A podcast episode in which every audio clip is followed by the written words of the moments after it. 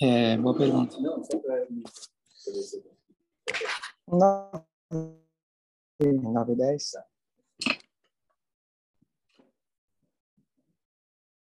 Conexão.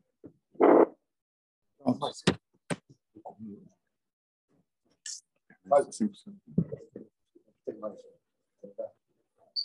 Ok, Mordecai, dá para ouvir? Tá vendo aqui, tá meio devagar a internet. Sim, sim, tá dando para ouvir. Ok, perfeito. Bom. bom dia, a gente começou essa semana para chá de Noah.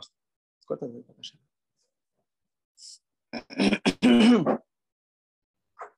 E essa paraxá a gente lê sobre o dilúvio. Tem um paralelo muito bonito feito pelo Baal Shem Tov, que é a história do dilúvio. A história do dilúvio, ela ensina para a gente sobre, sobre como a gente lidar com as preocupações do dia a dia. Apesar que a gente já falou vários shiurim sobre preocupações, mas eu intitulei o, o shiur Se você está em dívidas ou está com medo que vai ficar em dívidas, escuta o shiur que vale a pena. Não,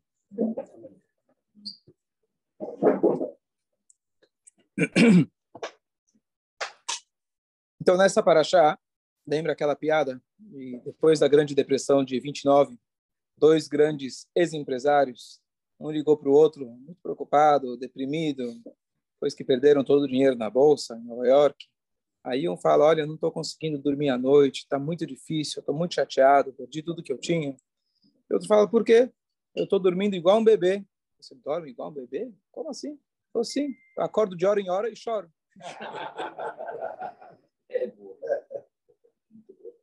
Então, nessa paraxá, o dilúvio, dizem nossos sábios, que as palavras da Maim Rabim Lo O rei Salomão ele faz uma alusão que muitas águas não conseguem apagar o amor que o Yodi ele tem por Deus.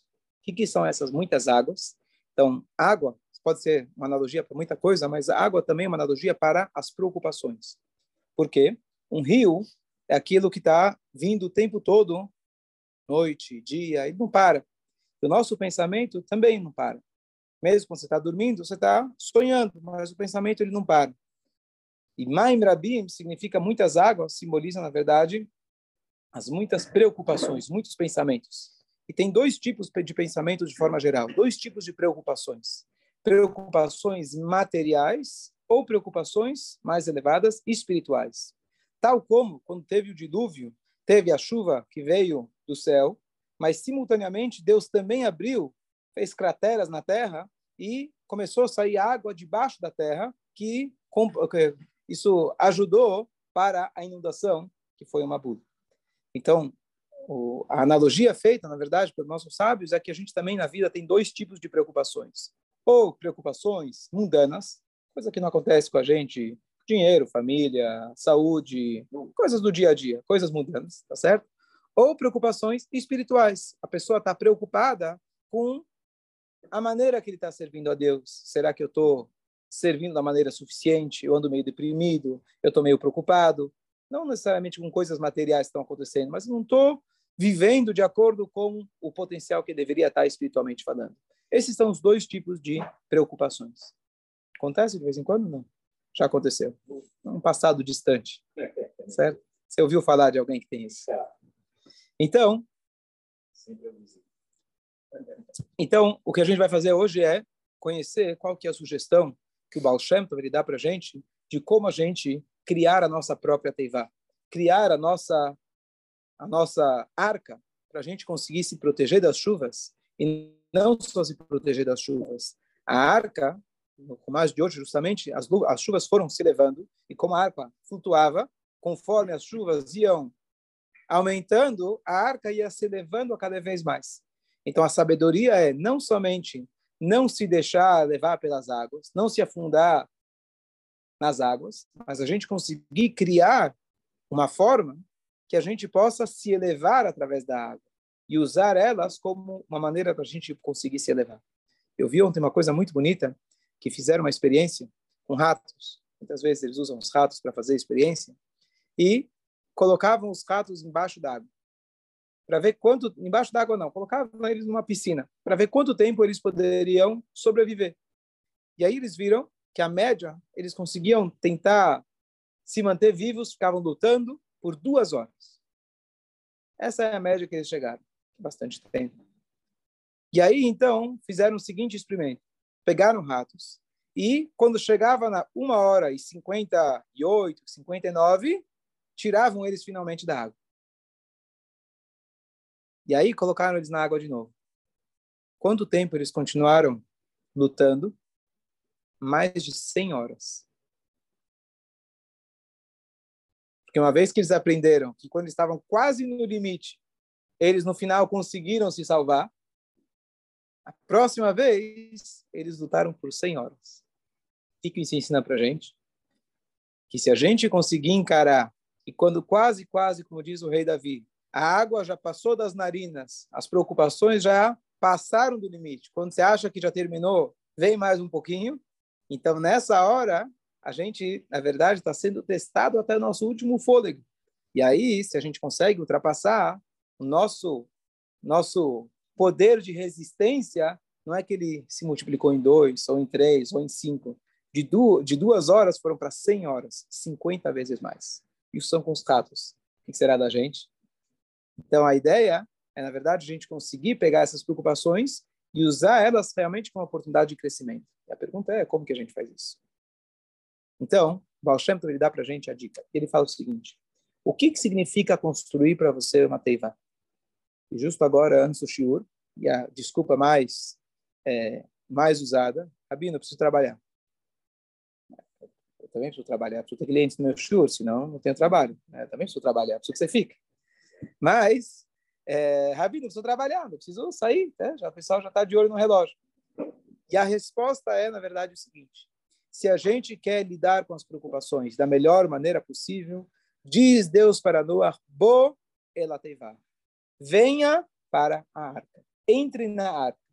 A palavra teivá em hebraico, além de significar arca, teivá significa também palavra. Entre nas palavras da Torá. O que, que significa isso? A gente pode, na verdade, pegar uma boia, pegar um barco e não vai ser como o Titanic, que estava escrito na ponta dele lá, no casco dele, que nem Deus vai afundar o Titanic. Foi feito com não sei quantas centenas de engenheiros, quantos bilhões de dólares investidos, enquanto Noah construiu a arca dele sozinho. Demorou 120 anos, mas ele fez sozinho. De madeira. Hã? De madeira, certo? Então, o, a ideia é, na verdade, a gente conseguir absorver e ser absorvidos pelas palavras da Torá e pelas palavras da Tfilá. No nível mais simples, significa você marcar horários fixos, deixar marcado na sua agenda horários fixos para diariamente estudar a Torá. E aqui me lembro uma história, entre várias, mas um dos rabinos que eu gosto de escutar a shiurim dele, chama Shneur Ashkenazi, um rabino de Israel. O pai dele era o rabino-chefe da aldeia chamada Kfar Chabad, em Israel, perto do Ben Gurion. E o e, o, e ele conta que ele estava no momento onde ele queria muito mudar de casa, só que faltava o lugar e o dinheiro para mudar de casa. Um detalhe pequeno. Ah, só isso. Fala quando fala com teu irmão, a gente resolve o lugar. Agora o dinheiro. E aí ele decidiu que todo dia, estamos falando aqui de um rabino que já estuda muito a Torá, se dedica a vida inteira para ensinar a Torá, mas ele falou que ele vai fazer um esforço a mais. E ele, por um mês, ele vai tentar chegar na sinagoga 15 minutos mais cedo para estudar um capítulo diariamente do livro Tânia. Um capítulo por dia. E ele conta, acho que foi no 23 dia, eu não lembro os detalhes da história, mas ele já tinha a casa na mão, ele já tinha conseguido a aprovação da, do mortgage, do, como se fala em hebraico, tem lá o nome, a mascanta, a mascanta para poder fazer a, a, como chama aqui no Brasil? Não, você pega do banco, financiamento, obrigado por pegar o financiamento e realmente, acho que em menos de um mês, ele já tinha conseguido tudo que ele precisava, sem antes disso ter absolutamente nada. Então, essa história me ficou gravada, que quando a gente quer, realmente, às vezes a gente tem uma dívida, às vezes a gente entrou um problema, entrou um tsures, cai, uma, cai um processo, acontece, cai um processo, cai uma dívida, de repente você vê que você está na malha fina, ou você vê que você não está conseguindo pagar as contas no dia a dia. Às vezes a gente precisa dar um passo a mais. Isso que significa entrar na Teivá. Além do que a gente falou, de você ter horários fixos de estudar a Torá, às vezes a gente precisa realmente ser absorvido pelas palavras da Torá. O que significa isso? Pode ser em quantidade, mas mais do que a quantidade, a qualidade do estudo. O que significa isso? Ontem a gente estava falando sobre a reza. As pessoas, alguém comentou que existe, na verdade, uma alahá, que a pessoa, durante a amidá, durante a reza mais sagrada, a pessoa deveria estar de olhos fechados. Ou com o sidur na cara, porque assim você evita qualquer tipo de distração. E ele perguntou se de fato é assim. Eu falei, teoricamente sim, praticamente não, por alguns problemas. Número um, se você fechar o olho, você é capaz de adormecer. Número dois, você é capaz de se distrair. E as letras do Sidur, especialmente do hebraico, além de que te ajudam você não errar as palavras, claro, o pessoal só vai falar de cor se ele realmente sabe todas as palavras. Mas além disso, mesmo que você sabe de cor, as letras do Sidur permitem com que você se concentre mais. Não só porque você tem um livro na sua frente, mas as letras em hebraico, a santidade delas ajudam você a poder se concentrar.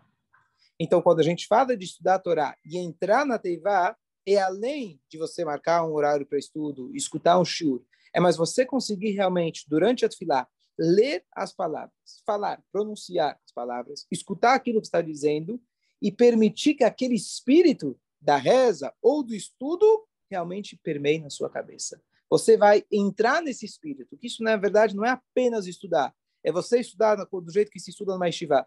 Já entrou numa Yeshiva grande alguma vez? Parece uma feira.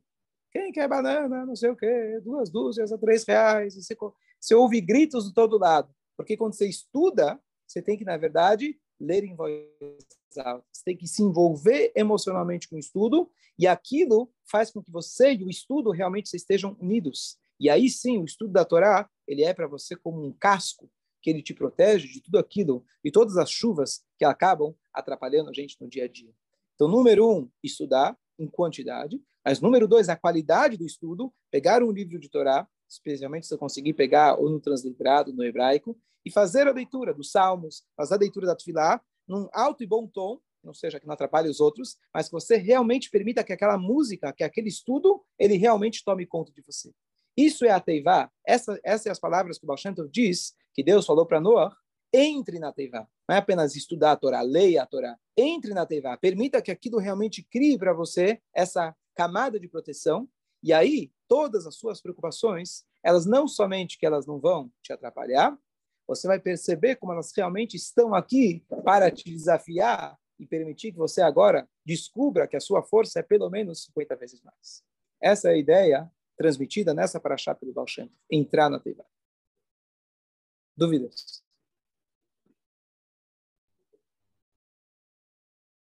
Depois disso, depois disso,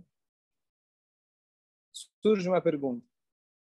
Se o Baal Shem Tov interpretou que vir para a Teivá significa venha estudar a Torá, se a gente continuar para achar, depois que terminou o dilúvio, Deus fala para Noé, saia da Teivá. Não é para a gente sair? Chega uma hora que a gente sai, fala, Deus, te vejo ano que vem. Estava aqui no Rosh Hashanah, estava no Yom Kippur, rezei, né? aquele cara que estava no barco, estava quase naufragando, começou uma chuva, ele vira, Deus, faz 40 anos que eu não peço nada para você. Não vou na sinagoga, não vou te atormentar. Eu te prometo que os próximos 40 não vou te incomodar. Só me salva dessa vez. É, então a pessoa teve overdose de sinagoga, já rezou. O que, que significa isso? Agora saia da Teivá? E a resposta é que o intuito do estudo da Torá e a gente está permeado da Torá é para depois a gente conseguir levar conosco essa mensagem para onde quer que a gente vá. É uma história muito famosa de um grupo de mulheres, é, esposas de rabinos, etc., que se juntaram para fazer um, um evento de Nova York e elas foram para Detroit. Todas eram esposas de rabinos, shluchim, etc. E tiveram lá um evento. O evento foi durante a semana e na sexta-feira de manhã elas iam voltar para Nova York. Todas esposas de rabinos, cada uma com 5, 10, 15, 20 filhos. Né? Vida ocupada, vida corrida. E elas então estavam no aeroporto de Detroit esperando a esperando o voo e começou uma nevasca, como acontece no hemisfério norte. E não teria como eles viajarem e chegar a tempo do Shabat. Era um grupo grande de mulheres, talvez tinha umas 100 mulheres, e uma delas, a representante na época, pegou o orelhão e ligou para o secretário do Rebbe e disse: Olha, estamos aqui, viemos para um evento de crescimento, de Torá, de mitzvot, etc. Estamos agora querendo voltar. Os maridos lá, coitados, não sabem fazer o chunto que filter fish. Eles estão lá com todos os filhos em cima deles. Estamos aqui sem mulheres. Ele, ela usou a expressão we are stuck. A gente está aqui, stuck é preso, empurralado, por causa da neve em Detroit. Aí o secretário do Rebbe falou, ok, eu vou transmitir a mensagem para o Rebbe, o Rabino Benjamin Klein, secretário do Rebbe, ele foi até o Rebbe, passou alguns instantes, ele volta e fala, olha, ele diz, o Rebbe não entendeu o que quer dizer stock. Aí ela falou, stock, falou, traduziu para o inglês, falou, estou aqui atolado. Aí o secretário começa a rir. Você acha que o Rebbe não entendeu o que quer dizer stock? O Rebbe falava, acho que, sei lá, 30, 35 línguas, 35 idiomas. Ele não entende o que significa stock, porque no dicionário dele essa palavra não existe. Se você está aí, vocês estão aí com uma missão. Faça a sua missão o mais rápido possível. E aí, então, as mulheres escutaram essa mensagem que veio do Rebbe. Todas as mulheres, como boas shluchot, elas já tinham cada um seu kit de velas de Shabbat, caso se encontre uma outra senhora. E elas se espalharam pelo aeroporto todo. E fora do aeroporto tinha lá, acho que uma uma escola, alguma coisa assim, e encontraram vários, encontraram vários judeus. O rabino que contou essa história, eu, vi, eu reouvi ela, reescutei ela ontem de novo, ele fala que ele escutou de pessoas que estavam lá, mulheres que estavam lá diretamente delas, que elas mantiveram contato ainda com pessoas por muitos anos, dessas pessoas que elas encontraram no aeroporto, e várias dessas pessoas mudaram literalmente as suas vidas a partir daquele momento. Um judeu nunca ele está preso. E a ideia não é a gente ficar preso dentro da Teivá, a gente se prender nas palavras da Torá e simplesmente guardá-la para a gente. Nós temos que saber que a gente não pode ficar stuck. A gente tem que pegar essas palavras e conseguir levar com a gente. Então a gente não sai da Torá, a gente leva a Torá para onde quer que a gente está, seja no trabalho, e aí a gente vai conseguir transmitir essa energia que a gente conseguiu absorver com um estudo mais aprofundado, com aquele estudo onde a gente se envolveu com ele, conseguir transmitir para todos aqueles que estão ao nosso redor. Essa, na verdade, é a grande mensagem da Parashá de Noah. E assim, com certeza absoluta, a gente vai enxergar que não existe, na verdade, um momento, ou não existe uma situação que impede a gente de poder pagar as nossas contas, de poder servir a Deus com tranquilidade do coração. Todas essas coisas existem unicamente, só estão aqui como aqueles ratos que às vezes fica lá até uma hora e 59 minutos e 59 segundos, 59 milésimos, 99 milésimos, 999 milésimos, e chega no último instante que Hashem queria de você, você percebesse quantas forças você tem. Por que Deus fez dessa forma? Pergunta para ele. Mas Hashem coloca às vezes as águas, como diz o rei, o rei Davi, as águas ultrapassaram as narinas e, de repente, Avraham vindo, que a gente logo vai começar a ler sobre ele na semana que vem, quando ele estava indo a caminho de sacrificar o seu filho, a gente, ele colocou um rio na frente de Avraham para ver se ele desistia, voltava para casa. Ele seguiu o rio. Quatro minutos. Entra na TV que está tranquilo. Para ver se ele se desistia. Mas Abraão vindo, ele continuou o caminho. Ele, o burro, o filho, etc. Ele continuou indo. E aí a água chegou na narina. Quem sabe Abraão desiste. E Guiani Mai Madnafesh, diz o rei Davi, aludindo a esse fato, as águas chegaram até Nefesh, até o meu sopro de vida. Passou das narinas. Quando Abraão vindo continuou, aquele rio desapareceu. Não é que ele foi diminuindo. Aquele rio era apenas uma ilusão criada pelo anjo para ver se ele desistia. Na hora que ele ultrapassou, não tinha mais por que ele manter aquele rio lá. E o rio desapareceu.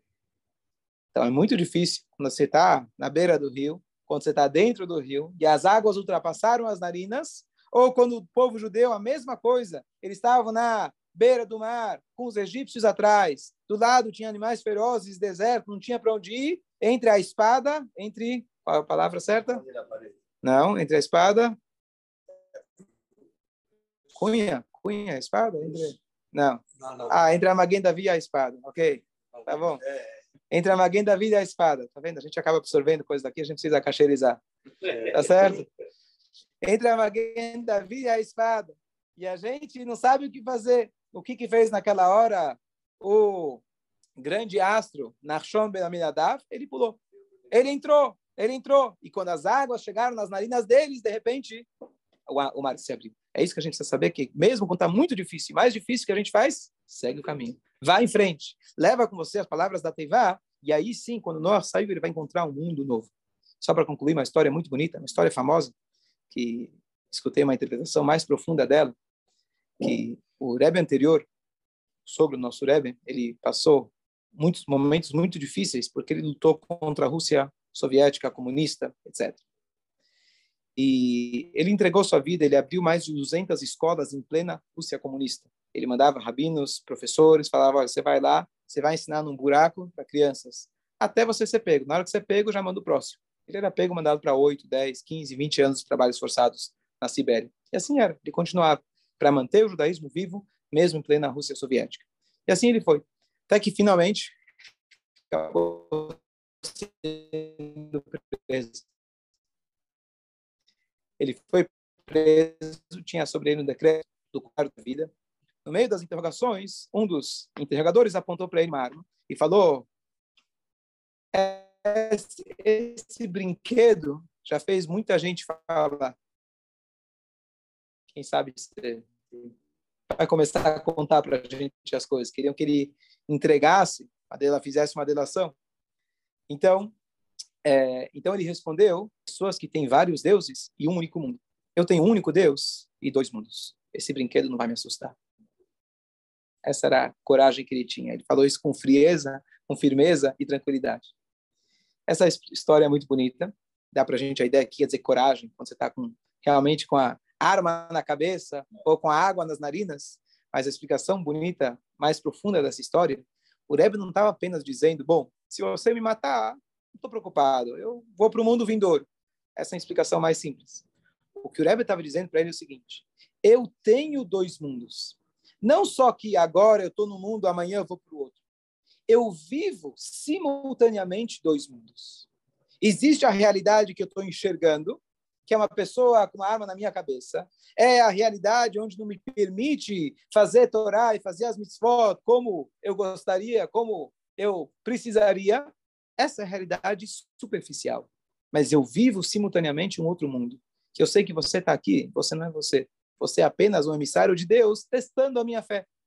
Então eu não estou com medo de você, porque eu sei que você é apenas uma ilusão, tal como aquele mar, aquele o mar na frente dos judeus ou o rio na frente do Abraão Avinu. O que, que eu preciso fazer? Mostrar que eu não tenho medo, seguir adiante. E dessa forma eu vou perceber, igual ao rato, que a minha capacidade é 50 mil, um milhão de vezes maior daquilo que eu imaginava.